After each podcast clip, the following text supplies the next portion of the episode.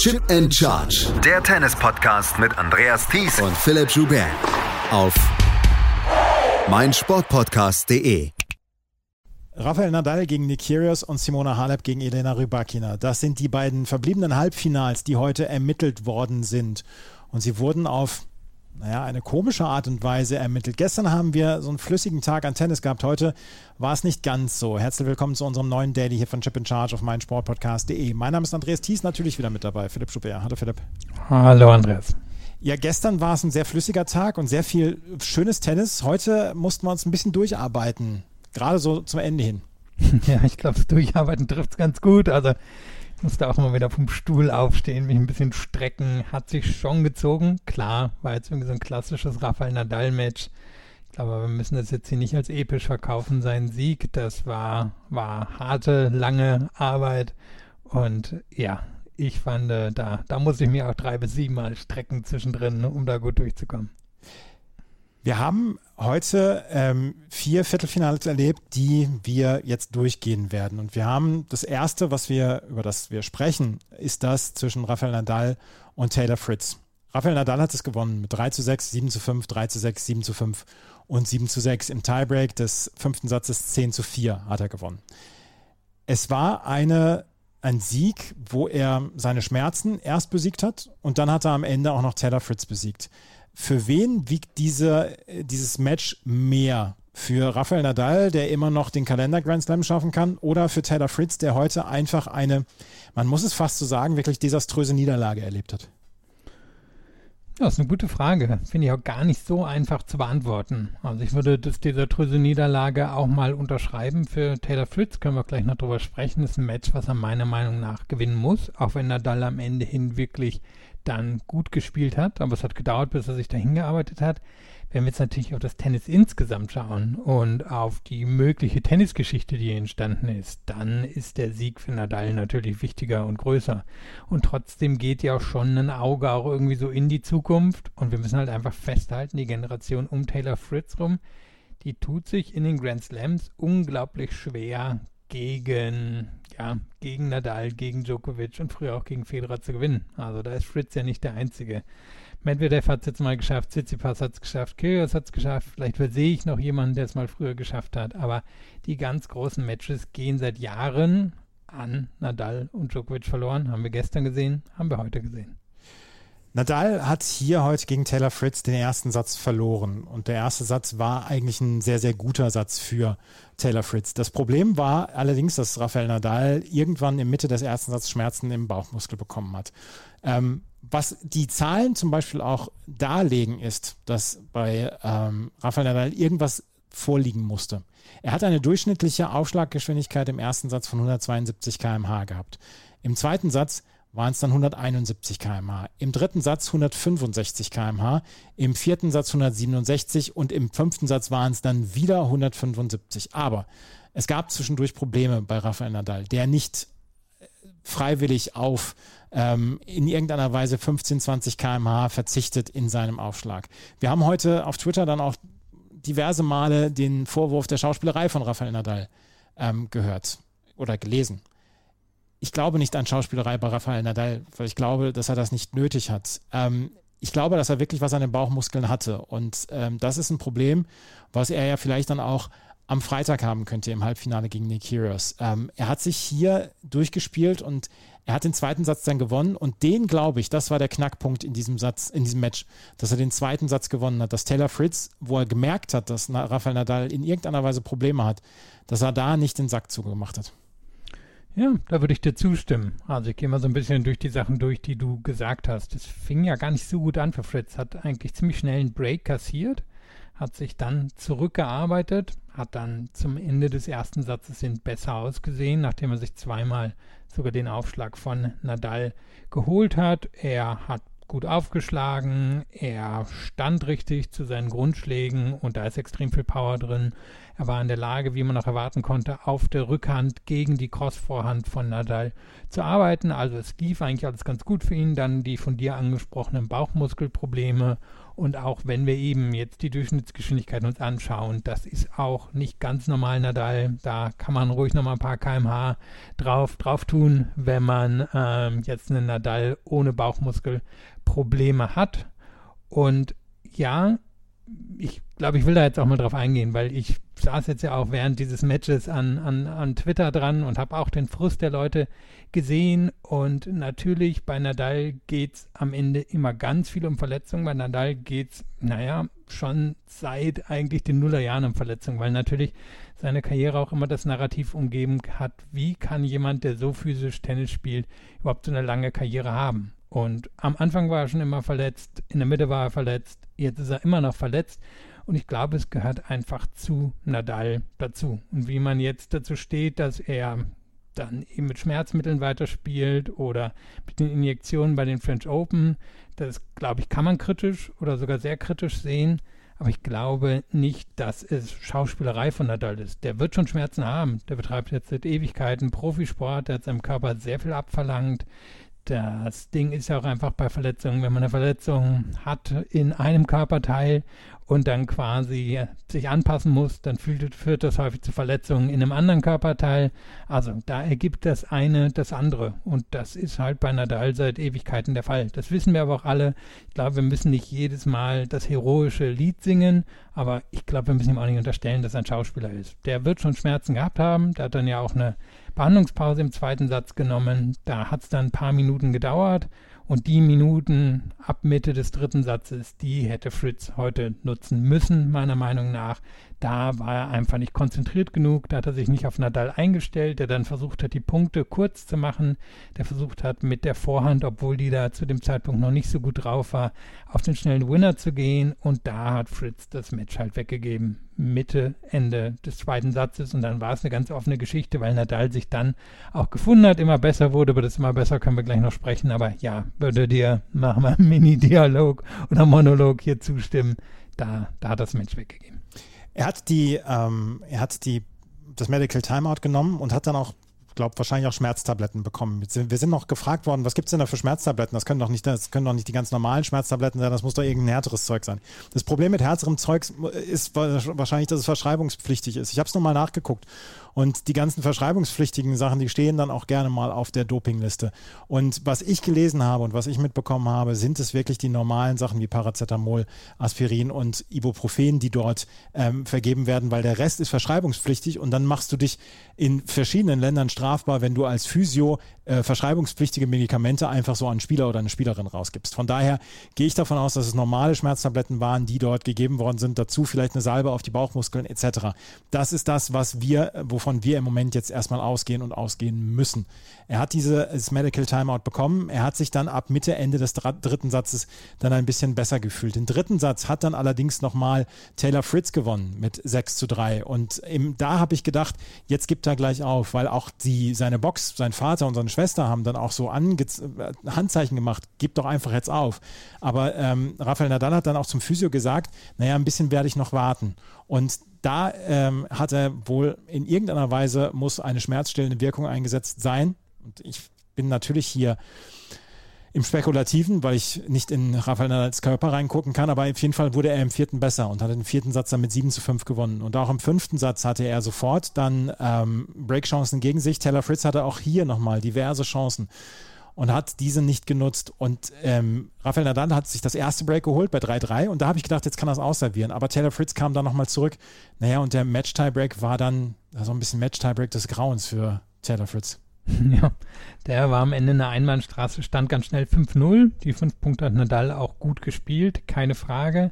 Dann ist Fritz allerdings nochmal auf 3-5 rangekommen und hat dann ein bisschen hastigen Punkt gespielt und danach ist es dann komplett gegen ihn gelaufen. Ich denke, wenn er auf 4-5 rangekommen wäre, ich meine, es war eine Rückhand, die er ins Ausgeschoben hat, wenn ihm das nicht passiert wäre, dann kann ich mir vorstellen, dass er das Match nochmal in seine Richtung gebogen hätte.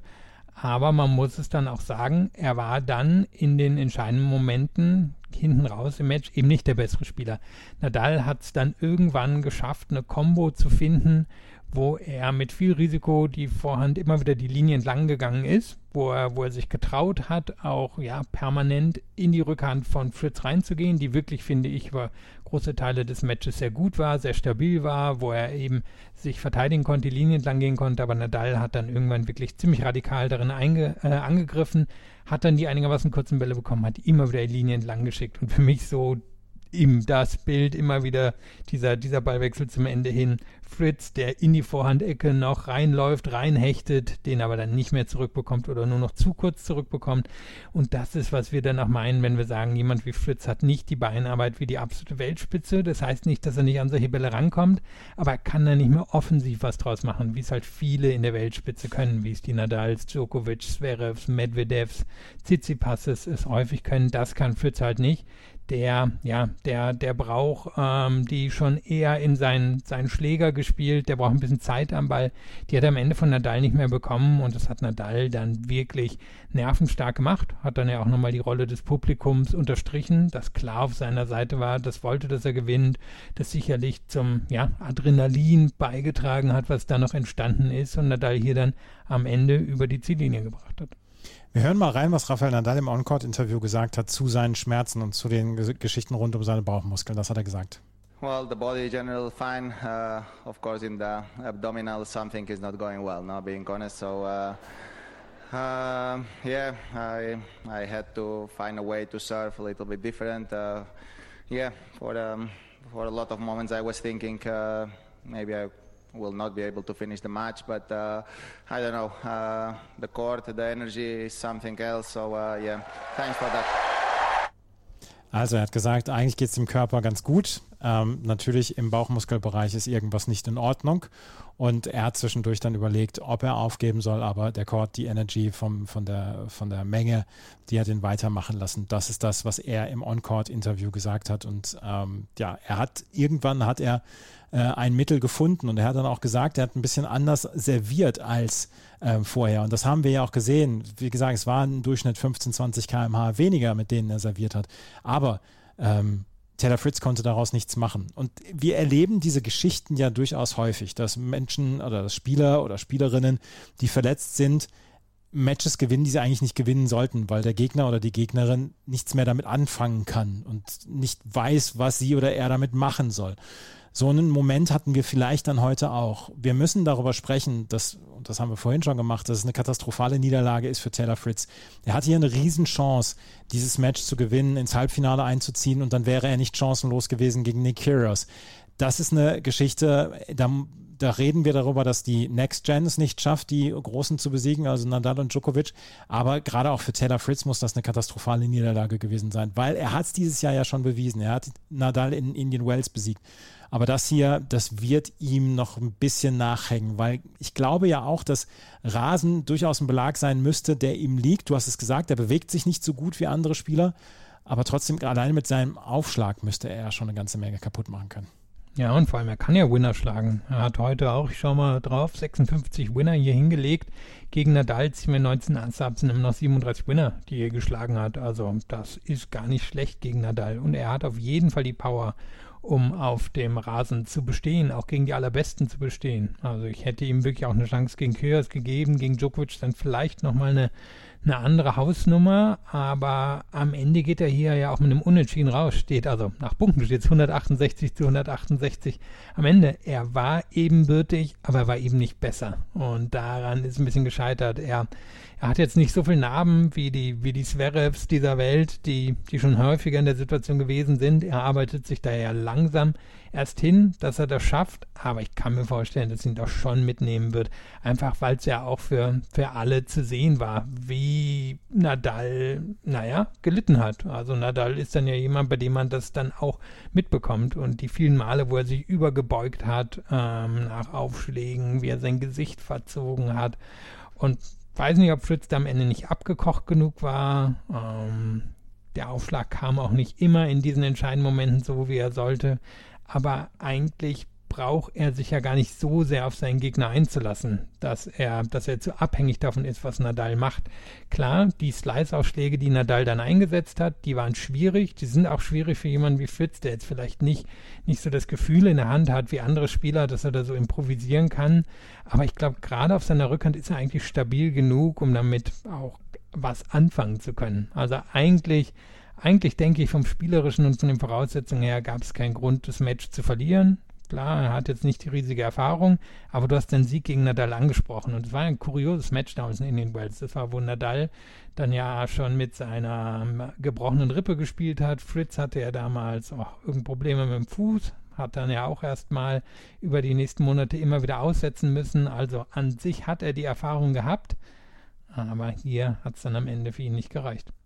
Rafael Nadal steht im Halbfinale und er wird dort im Halbfinale auf seinen einen seiner Lieblingsfeinde treffen, so möchte ich es mal ausdrücken, auf Nick Kyrgios.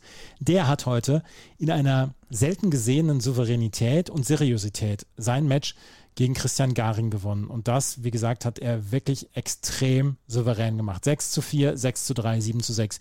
Am Ende hatten vielleicht alle Zuschauerinnen und Zuschauer ähm, das Gefühl, dass ihnen ein Ohr abgekaut worden ist, weil auch heute war Nick Kyrgios in Plauderstimmung. Aber diese Plauderstimmung und dieses Plaudern mit dem Schiri und auch mit seiner Box etc., das hat ihn nicht davon abgehalten, heute Spitzentennis zu zeigen. Und Christian Garin war der Außenseiter vorher. Aber Christian Garin hatte auch während dieses Turniers wirklich gutes Tennis gezeigt und wirklich herausragendes Tennis gezeigt. Und das konnte er heute nicht zeigen, weil er von Nick Kyrgios weggedrückt worden ist. Was mir dann auch aufgefallen ist, dass Christian Garin mit dem Vorhand-Topspin von Nick Kyrgios heute nichts anfangen konnte. Ja, der Aufschlag war stark.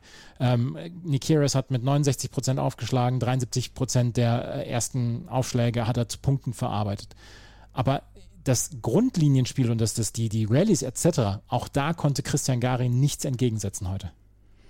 Ja, und am Ende hat er aber trotzdem nur mit acht Punkten Unterschied verloren. Klar war ein straightes Match, waren 4, 6, 3, 6, 6, 7, aber es war an sich enger. Nur ist er halt irgendwie so ein bisschen an der langen Hand verhungert von Kyrgios. Er hat keine Wege durch die Defensive von Kyrgios gefunden und das dürfen wir bei Kyrgios nie vergessen. Der hat genug defensive Fähigkeiten. Das ist ja kein reiner Angriffsspieler. Das ist einer, der angreifen kann, der aber sich schon darauf verlässt, viele Bälle zu zurückzubekommen. Also da passt er eigentlich ganz gut rein, so in die, in die Generation Medvedev und Zverev, dass er, dass er erstmal nicht unbedingt aus der Defensive kommt, aber daher kommt, dass er genug Bälle reinbekommt und dann angreift, wenn das kann. Und Garin hat keinen Weg gefunden, so richtig dauerhaft in den wichtigen Momenten, um durch Def um die, ja, durch die Grundlinie, so nenne ich es jetzt mal, um durch die Grundlinie von Kyrgios durchzukommen. Und Kyrgios war dann eben derjenige, der dann nicht nur sich auf die Asse verlassen konnte, 15 Asse mehr, bei 8 mehr gewonnenen Punkten. Das deutet natürlich schon mal darauf hin, wo, wo so ein bisschen der eine große Unterschied war und der andere einfach, dass er doch in der Lage war, in den entscheidenden Momenten mehr Winner zu setzen. Und ich glaube, das Match hätte schon nochmal echt wackelig werden können. Wenn Garin den Tiebreak des dritten Satzes gewonnen hätte, dann kann ich mir vorstellen, dass Kyrgios Nerven gezeigt hätte. Aber da muss man sagen, reife Leistung von Kyrgios zum Ende hinaus. Weil gerade beim Matchball, das war so eine Situation, ähm, es stand 5 zu 6 aus der Sicht von, von Garin. Garin hatte Aufschlag und äh, Kyrgios setzt einen wunderbaren Return auf die Grundlinie. Garins nächster Ball wäre ins Ausgegangen. Die Linienrichterin sagt aus. James Keothavong sagte, Correction, Ball was good. Und dann musste der Punkt wiederholt werden. Hätte Garin den Satz dann gewonnen, dann hätte Kyrgios irgendwas aufgefressen auf dem Court. Ja, zumindest das Gras, glaube ich. Also, und ich hätte Angst um die Linienrichterin gehabt.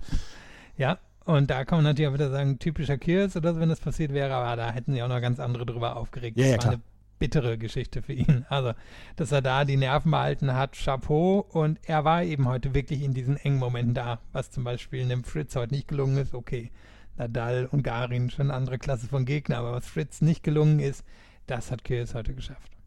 Curious ähm, hat mich übrigens auch heute überzeugt mit seiner Rückhand. Seine Rückhand ist ja seine Schwäche und ich glaube, da müssen wir nicht groß drum rumreden. Das ist seine große Schwäche. Die spielt er mit wenig Spin, wenn er sie, ja, wenn er sie, wenn er nicht die, die Zeit hat, sich hinzustellen und sie dann mit Topspin zu spielen, spielt er sie halt komplett ohne Spin. Und das ist eine Schwäche und darauf kann er angegriffen werden. Aber auch die Rückhand macht auf mich hier gerade in Wimbledon in dieser Tage einen sehr sicheren Eindruck. Auf jeden Fall ist es keine, keine so große Schwäche, dass er so unter Druck gesetzt werden kann, dass er sich da nicht mal rauswinden kann. Also im Moment ist das schon eine ziemlich komplette Leistung, abseits des ganzen Zirkus und ja eben auch der Nachrichten, die wir gestern bekommen haben über eine mögliche Anklage gegen ihn wegen häuslicher Gewalt. Er spielt hier wahrscheinlich schon das Tennis seiner Karriere. Klar, als er damals so durchgebrochen ist, war er super aufregend und da war noch richtig viel Dynamik mit drin und noch nicht so viel von, von dem Zirkus. Ich bleibe jetzt mal bei dem Wort.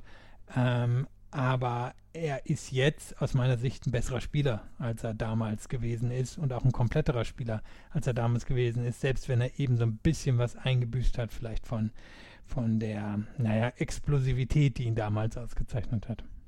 Er trifft jetzt auf Rafael Nadal. 6 zu 3 steht es im Head-to-Head äh, -Head für Rafael Nadal. Drei Niederlagen hat er kassiert. Einmal in Cincinnati, damals in zwei Sätzen, einmal in Acapulco, ein Wahnsinnsmatch damals, was Kyrgios mit 8 zu 6 im Tiebreak des dritten Satzes gewonnen hat. Ja, und dieses ganz berühmte Match 2014. Und da war ja schon so ein ganz kleines bisschen Abneigung dann da von Rafael Nadal. Kyrgios hat hinterher in einer Pressekonferenz gesagt, wir respektieren die Hölle auseinander. We respect the hell out of each other. Ähm, wahrscheinlich gilt das für Kyrgios. Ich weiß nicht, ob es so sehr für Rafael Nadal gilt, weil ich glaube schon, dass ihm der Zirkus, um mal in diesem Wort zu bleiben, dass ihm der ganz schön auf den Geist geht. Naja, er ist davon bestimmt genervt. Das ist jetzt nicht die Art, die er unbedingt schätzt. Ich denke, er schätzt Kyrgios als Tennisspieler, aber er ist jetzt sicherlich niemand, den er auf sein Boot einladen würde. Also da kommt dann eher der Intimfeind von Kyrgios, nämlich Kaspar Rüth hin aber nicht unbedingt Kyrgios. Aber ich glaube, das ist, ist auch okay für beide so.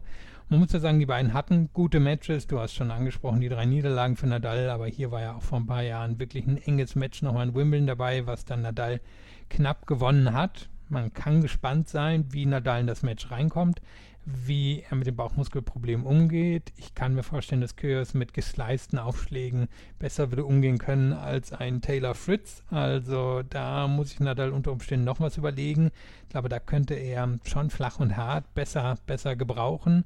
Und am Ende wird hier wahrscheinlich schon viel von den Nerven abhängen. Ich denke, Kyrgios hat diesmal bessere Chancen, als er sie bei den letzten Duellen bei den Australian Open und Wimbledon hatte. Aber ich würde schon sagen, dass Nadal da am Ende leicht favorisiert reingeht nach all dem, was wir so erlebt haben in diesem Jahr von Rafael Nadal. Cameron Norrie gegen Novak Djokovic und Nick Kyrgios gegen Rafael Nadal. Wir erleben bei Herren und Frauen in diesem Jahr fünf Grand Slam Halbfinalisten, die ihr Debüt feiern als Grand Slam Halbfinalisten bei Frauen und Männern.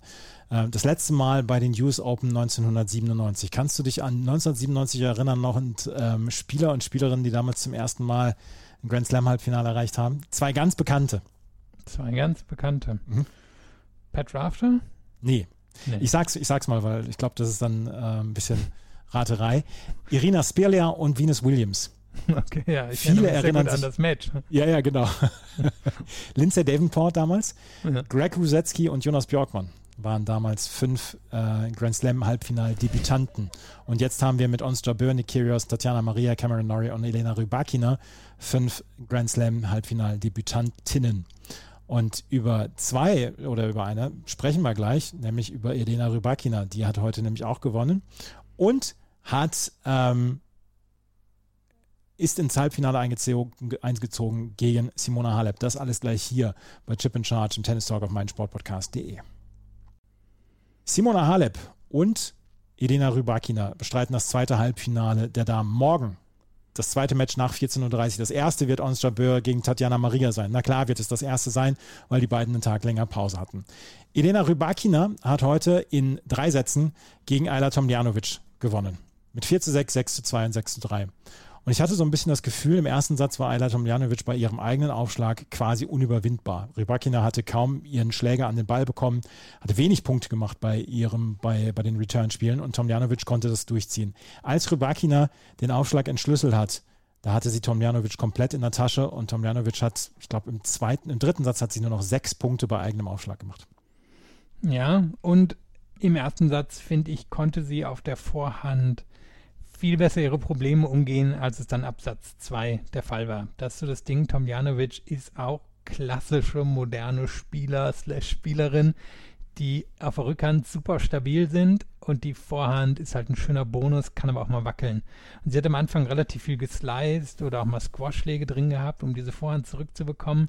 Nur als Rybakina die zerbrochen hat, da ist dann auch das Spiel von Tomjanovic so ein bisschen in sich zusammengefallen und die, die ist drin geblieben, einfach allein auf ihrer Physis und aufgrund ja, ihres Kampfes, Kampfgeistes, aber sie war da schon ab spätestens Beginn des zweiten Satzes die zweitbeste Spielerin und da müssen wir sagen, hat Rybakina auch ein sehr cleanes Match danach gespielt. Ich meine, 15 Asse, das ist in drei relativ kurzen äh, Sätzen schon ziemlich beeindruckt, generell gut aufgeschlagen, in den Court reingekommen. Sie traut sich nicht immer vorne ans Netz, da hat sie, da hat sie noch nicht so die Sicherheit.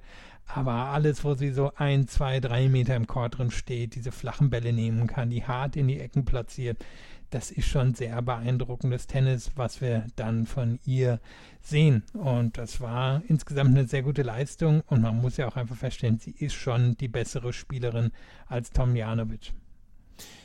Ist sie höchstwahrscheinlich. Ähm, sie hat heute ihren größten Erfolg gefeiert. Sie ist jetzt zum ersten Mal ins Halbfinale eines Grand Slams eingezogen. Sie hatte kurz vor der Pandemie damals war sie quasi eigentlich auf ihrem Weg zum Durchbruch. Dann nach der Pandemie hatte sie ein paar Probleme ähm, das wieder zu, zu bekommen, das, das Niveau dann auch wieder zurückbekommen zu bekommen. Hat dann viele frühe Niederlagen dann auch gehabt und scheint jetzt hier wirklich durchzucruisen und durchcruisen zu können und dieses Turnier dann so ein bisschen dann auch an sich zu reißen. Ich bin immer so ein ganz kleines bisschen erinnert an Karolina Pliskova, allerdings scheint sich ähm, auf den ersten Blick Elena Rybakina besser zu bewegen, gerade auf diesem Rasen, dass sie leichtfüßiger ist. Wie geht's dir? Ist der, ist der Vergleich zwischen Rybakina und Pliskova weit hergeholt? Na, es gibt ja schon gewisse äußerliche Ähnlichkeiten. Das Klar. kann man jetzt nicht abstreiten. Beide sind jetzt auch nicht die emotionalsten auf dem Court. Ich glaube, das kann man auch unterstreichen. Insgesamt würde ich sagen, der Aufschlag ist etwas schlechter als bei Prime Pliskova.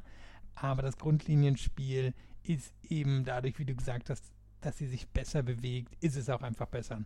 Also Pliskova hat ja in ihren besten Zeiten darauf gesetzt, viele dieser Schläge einfach mal zurückzublocken, quasi einfach den Schläger hinzuhalten, in Anführungszeichen, und dann viele zurückzubekommen und dadurch so eine Art von Defensive aufgebaut.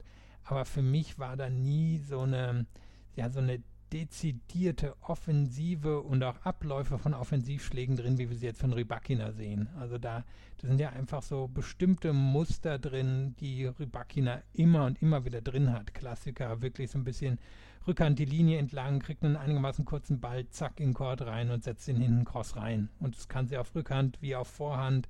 Sie, ja, sie ist eine sehr gut geschulte, nicht nur technisch, sondern auch taktische Spielerin. Sie hat die Tendenz, die Nerven zu verlieren, auch mehr als das ähm, Pliskova über viele Jahre getan hat. Sie ist eben auch nicht die konstanteste. Wir hatten ja die Situation, dass sie eigentlich direkt vor der Pandemie zu den Aufsteigerinnen schlechthin gehört hat. Ja, damals auch ein sehr spektakuläres Match in der letzten Woche vor der Pandemiepause, damals gegen Simona Halep im Finale von Doha müsste es gewesen sein, gehabt. Und als man zurückkam, da ist äh, alles ein bisschen in sich zusammengefallen. Da hat sie eine tolle Phase im letzten Sommer gehabt. Olympia-Vierte geworden, Viertelfinale French Open, aber da ist es wieder in sich zusammengefallen. Jetzt ist sie wieder da. Also sie ist nicht so stabil wie Pliskova, aber es gibt schon gewisse Ähnlichkeiten. Elena Rybakina steht also in diesem Halbfinale. Alja Tomljanovic hat jetzt zweimal hintereinander die, das Viertelfinale erreicht. Es ist ein Erfolg für sie. Sie wird sich wahrscheinlich so ein bisschen grämen, dass sie hier das Halbfinale nicht erreicht hat. Aber sie wird dann auch denken, ja, die Niederlage war schon verdient, oder? Ja, ich würde sagen, es ist ein bisschen natürliche Grenze erreicht. Ne? Also sie war, war ja eine sehr gute Spielerin damals bei den Juniorinnen. Wir kennen sie alle schon ewig lang. Hatte dann Anfang ihrer Karriere immer wieder Probleme, Matches über die Zeit zu bringen. Finde, das ist ein bisschen besser geworden, auch wenn sie von mir auch noch so ein bisschen anhängt, dass ich ihr das unterstelle. Aber sie hat das hier, finde ich, in dem Turnier insgesamt gut gemacht. Sie hat das Potenzial, um, würde ich sagen, vom Spielerischen kombiniert mit ihrer Athletik eine Top 20 Spielerin zu sein. Aber das Besondere fehlt schon. Und ja, das war ein extrem guter Return zum ersten Satz und die Rückhand, die kann sehr gut sein. Aber wenn man dann auf die andere Seite des Courts guckt, Rybakina hat einen besseren Aufschlag, die hat mehr Power drin und das sind am Ende dann so die Unterschiede, wenn wir uns so in die Top 20 reinbewegen. Und kann mir vorstellen, dass sie, dass sie irgendwo zwischen 15 und 25, wenn sie die Leistung halten kann, sich, sich so ein bisschen parken kann. Aber ich sehe es nicht viel weiter nach oben gehen, muss ich sagen. Und von daher glaube ich, kann sie da schon zufrieden mit sein. Rybakina steht im Halbfinale und sie trifft heute auf Simona Halep und die hat sieben Achtel des Matches, ich weiß nicht, ob es, ob es äh, richtig ist und ob es ger richtig gerechnet ist, sieben Achtel des Matches gegen Amanda Nisimova heute überhaupt nichts anbrennen lassen. Sie führte mit 6 zu 2 und 5 zu 1 und dann machte sie es selber vielleicht auch so ein kleines bisschen noch interessant, weil dann ließ sie Anisimova ran. Anisimova spielte dann so ein bisschen auch mit dem Mute der Verzweiflung, kam auf 5 zu 4 ran und bei eigenem Aufschlag bei 5 zu 4 hatte Simona Halep nochmal 0,40 und da schlug sie sich wütend auf ihre Oberschenkel ein und äh, hatte dann selber vielleicht dann auch so ein bisschen Angst, dieses Match wegzugeben, konnte dann aber die nächsten fünf Punkte gewinnen und am Ende mit 6 zu 2 und 6 zu 4 gewinnen. Und der Spielstand lässt es mit dem zweiten Satz gar nicht so erahnen, wie klar das Spiel war. Und wir haben das Match erst vor äh, zwei Wochen jetzt gesehen, beim Viertelfinale in Bad Homburg. Und auch da war es klar. Und auch das Match vorher war klar. Das erste Match der beiden gegeneinander, das hatte damals noch Anisimova klar gewonnen. Aber seitdem dominiert Simona Halep dieses Matchup. Und heute war das eine fast perfekte Leistung von ihr bis zum 5 zu 1 im zweiten Satz.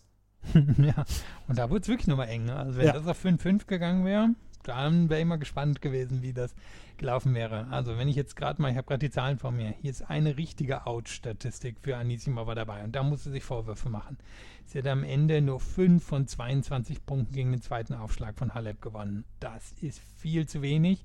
Halep hat nicht so einen starken zweiten Aufschlag, dass man da nur 5 von 22 Punkten gegen gewinnen kann. Ist auch in diesem Turnier bisher nicht so gewesen. Also da muss Anisimova sich ankreiden, dass sie nicht so viel richtig gemacht hat. Aber davon ab war Halep hier die bessere Spielerin. Und ich glaube, das erste, was ich mir heute aufgeschrieben habe, war, Halep macht den Court zu klein für Anisimova. Denn die wusste einfach nicht exakt, wie sie angreifen soll.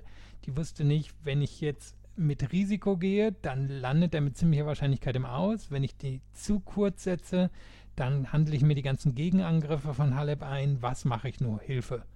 Und das hat man ja angemerkt. Und Halep hat halt einfach wieder mal die Grundlinie dicht gemacht.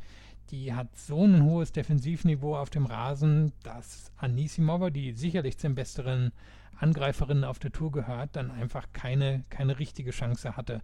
Und klar, da fehlt dann so ein bisschen die Kreativität, da fehlt dann vielleicht auch die Fähigkeit, Winkel reinzubekommen, das Netz wirklich auf probate Art und Weise anzugreifen. Da fehlen vielleicht die Stopbälle, da fehlt das Händchen, aber das ist auch nicht unbedingt das Spiel von Anisimova. Anisimova muss halt schon schauen, dass sie die kurzen Bälle angreift, dass sie vor allem den Aufschlag angreift, was ihr dann am Ende ein bisschen besser gelungen ist, aber eben übers Match nicht.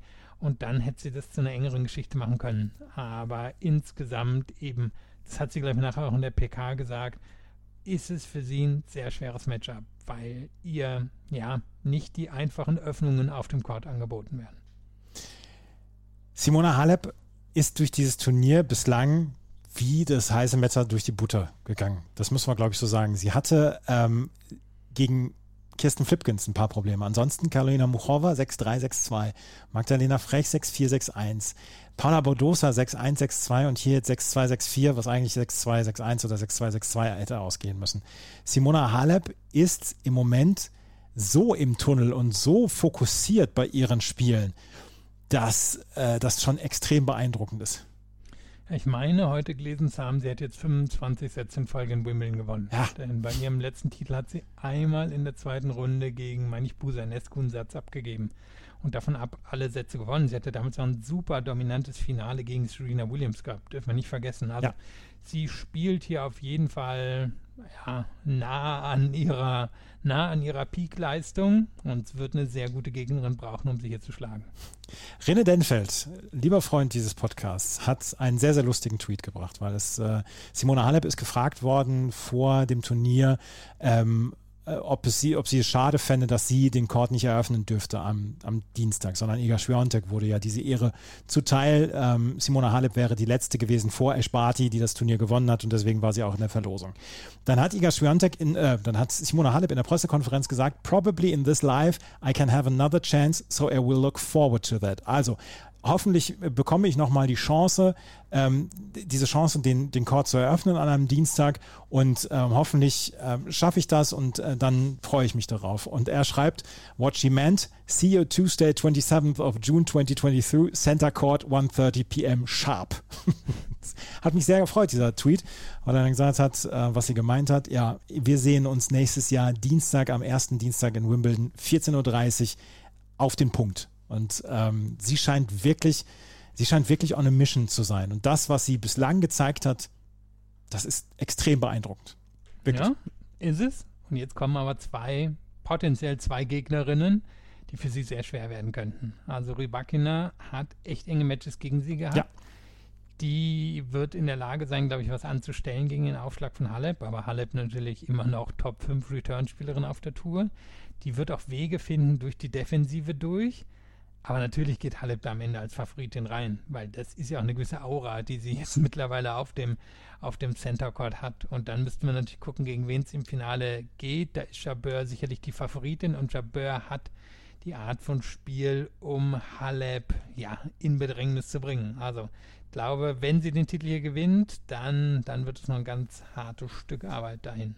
2 zu 1 steht das Head-to-Head -Head für Simona Halep gegen ähm, Elena Rybakina. Einmal hat Rybakina nach Aufgabe von Halep gewonnen und die anderen beiden Matches waren unglaublich eng. Und ähm, da wird, das wird sehr, sehr interessant zu sehen sein. Morgen ab 14.30 Uhr erst Ons Jabeur gegen Tatjana Maria und danach Halep gegen Rybakina. Welches Finale sehen wir? Wahrscheinlich schon Halep gegen Jabeur. Also Halep, denke ich, wird am Ende die defensiven Fähigkeiten haben, um hier durchzukommen. Und eine Defensive in einem engen Moment kann einfach nicht schaden. Und bei Jabeur gegen Maria frage ich mich schon, was macht Maria besser als Jabeur?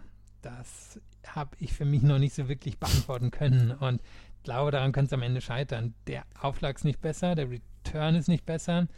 All die Variabilität, all die Slices, die Stopbälle, die Netzangriffe, mit denen Maria sich hier durchgesetzt hat, die hat Jabeur auch. Und wir haben auch gesehen gegen Jule Niemeyer, als Jule Niemeyer im ersten Satz eben selber ein variables Angriffstennis gezeigt hat, da war sie schon in der Lage, Maria ordentlich unter Druck zu setzen. Und ich würde vermuten, dass wir das auch von Jabeur erleben. Dürfte ein eher schlechtes Matchup für Maria sein. Ich, das, die, das gleiche Gefühl habe ich auch. Und äh, wenn wir Jabeur gegen Halep sehen, dann sehen wir die letzte Wimbledon-Siegerin vor äh, Ash und dann sehen wir die momentan vielleicht beste Rasenspielerin und dann haben wir sowas wie ein Traumfinale glaube ich. Ja, auf jeden Fall. Ich meine, sie ist immer noch irgendwo die Titelverteidigerin. Ja. Sie ist ja damals nie angetreten als Halle, äh, Halle wollte ich schon sagen, als äh, Esparti im letzten Jahr einen Titel geholt hat. Sie war verletzt. Also hat seitdem nicht mehr verloren und äh, Jabeur kommt ja im Moment auch mit einer ordentlichen Siegesserie rein, hat gerade erst Berlin gewonnen. Also es sind schon die beiden besten Rasenspielerinnen. Aber gut, es wird gespielt, um zu gucken, ob am Ende die besten beiden Rasenspielerinnen auch wirklich im Finale stehen. Das werden wir dann morgen erleben. Wir werden in den nächsten Tagen auch das, das Frauendoppel erleben. Und da sind die beiden letzten Halbfinalistinnen ermittelt worden, die beiden letzten Halbfinalen-Doppel. Elise Mertens und Zhang Zhuai, die an 1 gesetzt haben, gegen Guarachi Klepacz mit 6 zu 2 und 6 zu 3 gewonnen, 6-3, 6-2. Und ähm, Denise, äh, Denise Collins, Danielle Collins und Desiree Kraftschick, Entschuldigung, haben gegen Rosolska und Radcliffe mit in drei Sätzen 6-1, 6-7, 6-3 gewonnen, treffen jetzt aufeinander. Mertens Jung gegen äh, Collins und Kraftschick und Kichenok Ostapenko gegen Barbora Krajcikova und Sinjakova. Und Philipp, wir müssen hier Abbitte leisten. Wir haben gestern noch darüber gesprochen. Jack Sock und Corey Goff sind vielleicht die perfekte Mixed-Kombination. Wir haben sie rausgejinxt. Sie haben heute im Halbfinale, in einem wirklich engen Halbfinale, gegen Matthew Apton und Sam Stozer verloren. Upton Stoja gewinnen mit 6 zu 3, 5 zu 7 und 7 zu 5. Die alte Sam Stoja nochmal auf ihre alten Tage ähm, im Finale eines Mixed-Wettbewerbs. Sie wird nach dieser Saison die Karriere beenden. Das ist ein toller Erfolg für sie. Ja, und Upton Stozer ist gefühlt ja 60 Jahre Doppelerfahrung zusammen. Ja. Also stimmt natürlich nicht so ganz, aber Upton auch schon ewig dabei. Also ein super solider Typ. Stozer dann diejenige, die schon, schon das Besondere rausholen kann und eben wirklich Riesenerfahrung. Und so gut gerade Goff ist, die Riesenerfahrung hat sie nicht. Und Sock, ja, gut, dem, jetzt hoffe ich, jetzt habe ich gerade nicht geguckt, aber im Herrendoppel ist er immer noch drin, ne? Nicht Nein, ist er auch nicht drin. Ist mit Dennis Cutler ausgeschieden. Was habe ich mir denn da zusammengedingst heute? aber jetzt, stimmt, hatten wir gestern noch drüber gesprochen, ja. das war diese Aufgabegeschichte. Ja, genau, Deswegen genau, hatte ich das noch nicht unter Niederlage gedingt. Ja, also, also hier schon angekündigt, er ist im Moment der beste Doppelspieler der Welt. Ist er wahrscheinlich auch. Aber am Ende geht er hier ohne Titel nach Hause und trotzdem, er wird sich ja auch sehr gefreut haben, im Einzel hier die vierte Runde erreicht zu haben. Es geht wieder aufwärts für Jack Sock, ich glaube, das können wir wirklich mit Sicherheit behaupten. Und es könnte sein, dass äh, Sam Stoja gegen Sanja Mirza im Finale antritt, weil das läuft im Moment gerade, während wir aufnehmen. Mate Pavic und Sanja Mirza gegen Nils Kapski und Desiree Kravchik. Sanja Mirza, wie ähm, Sam Stoja wird nach dieser Saison oder nach den US Open abtreten und da hätten wir ja vielleicht dann noch ein schönes Mixed-Finale, was morgen nach den beiden Frauenhalbfinals dann stattfinden wird und darüber werden wir dann morgen Abend dann auch sprechen. Das war's für heute eigentlich und ähm, ja, morgen sind wir wieder da. Wenn euch das gefällt, was wir mal machen, freuen wir uns über Bewertungen, Rezensionen auf iTunes und auf Spotify. Folgt uns auf Twitter, Facebook und Instagram und ansonsten können wir nur sagen, vielen Dank fürs Zuhören. Bis zum nächsten Mal. Auf Wiederhören. Chip and Charge. Der Tennis-Podcast mit Andreas Thies und Philipp Joubert. Auf meinsportpodcast.de.